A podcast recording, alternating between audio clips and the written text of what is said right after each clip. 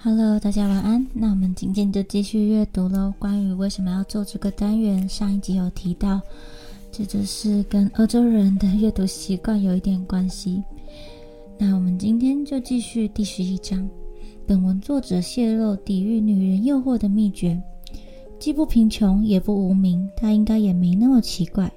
至于怪异，谁不认为和自己意见相左的人不奇怪呢？说乌切洛不孤单，是因为吉尔呃吉贝尔蒂和他的关系就不错。他这里打错了，他打成吉尔贝蒂是吉贝尔蒂才对。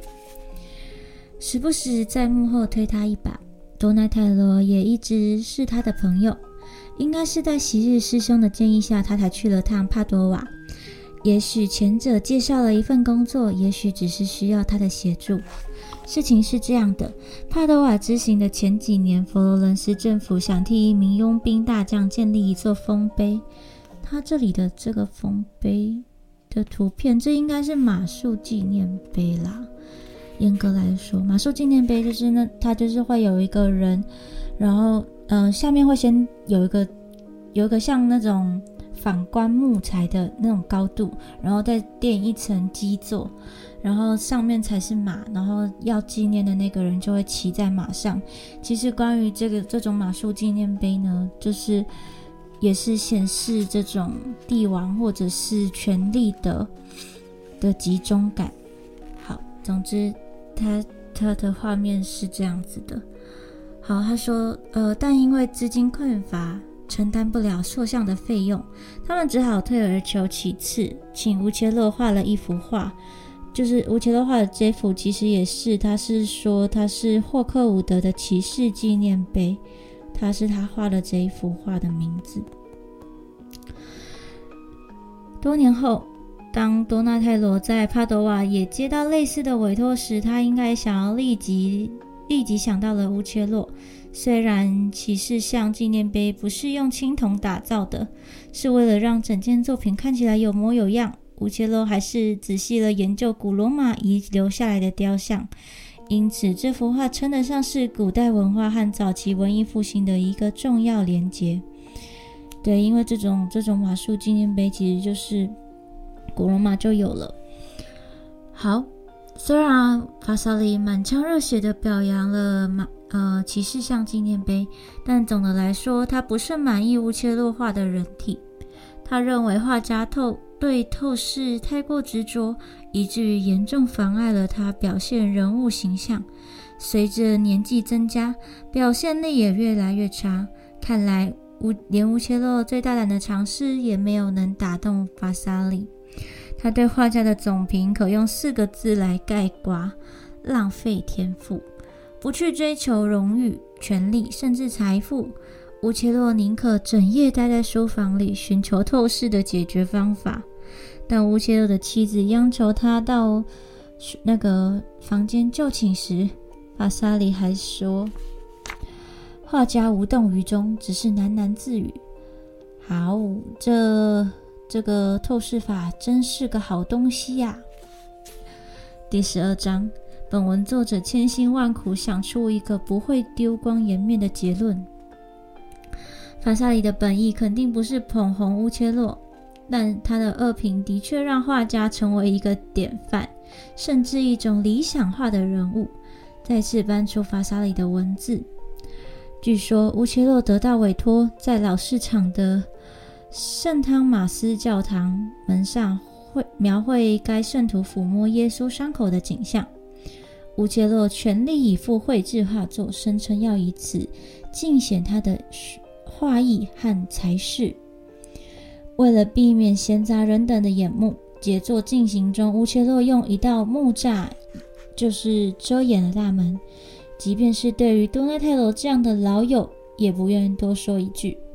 一天早上，法沙里写道：“多奈泰罗去老市场买水果，看见乌切洛打开栅栏，便过去问候。乌切洛自己也想听听评价，就问他有何感想。”东奈泰罗凝视了画作许久，终于说道：“哎，乌切洛，与其公布于众，你真该把它遮掩起来。”雕塑大师明显不以为然，让乌切洛心如刀割。接下来又引用法沙利的文字了。他沮丧不已，缺乏勇气出门，故而把自己关在家里，全心投入透视研究，直到他在贫穷失意中辞世。我在想，这个这个这个吴切洛是不是处女座呢？从来没有注意过他们的生日，不过他很在意别人的看法，会不会呢？然后因为别人的看法，他就很努力，而且你看他也有处女座的耐心，还有处女座对于研究的执着，全心全意的投入在他的小小世界里面。而且呢，你看他的这个 形容切落的没有一个好的好的形容词，这不就是大家现在对于处女座的评价吗？全部都是。没有那么好的词汇，很怪啊，然后就是固执啊，巴拉巴拉巴拉，追求完美啊什么的。好，总之这个好像 有点像是这样。好，这样的桥段当真发生过，亦或又是法沙里凭空捏造，只是为了让故事引人入胜？从很多层面看，真假并不重要，故事有可能甚至应该这样收场，因为。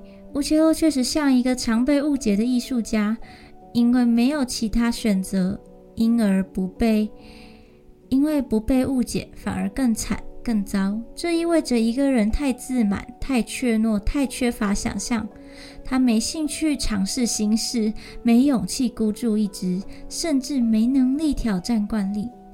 即便如此，乌切洛的故事里还是少了两个要素。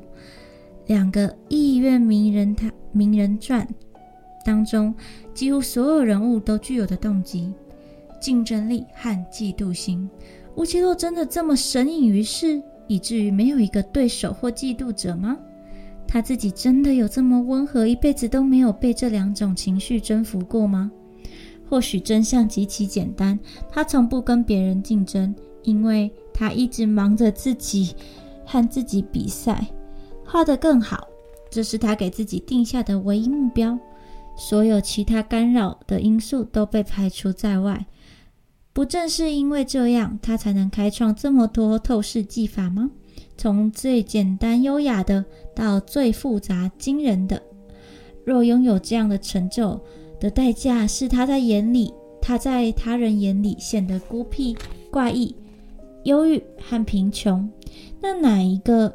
以艺术为使命的画家会不愿意付出呢？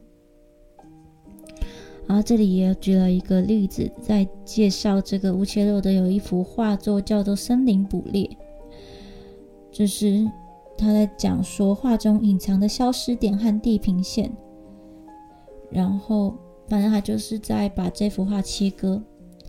在这幅画的这个这个乌切洛的晚期作品里面呢，几何装饰，然后还有这个透视法的应用呢，也来到了很完美的平衡。所以这个就是这一篇就这样，大概就这样结束了。好，我们第二章就结束啦。那之后呢，再继续有空的话，再继续念书给大家听。你们有什么想听的书吗？其实很多艺术的书啊，有时候看一看都会有很多名词，就想说他到底在做什么呢？我以前看艺术的书的时候都会这样子，然后就会开始查很多资料。所以呃，我们也是，就是一起读书的时候就可以一起来解释书里面的一些知识。如果呢，你们也有知道。其他的资讯的话，也可以留言告诉我。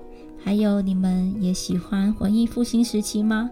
即便介绍起来真的很复杂，而且很烦人，只要艺术史，只要在文艺复兴之前呢，这个哥德式啊、罗马式啊，还有古艺术，还有那个洞穴艺术，都十分的枯燥乏味，而且无趣。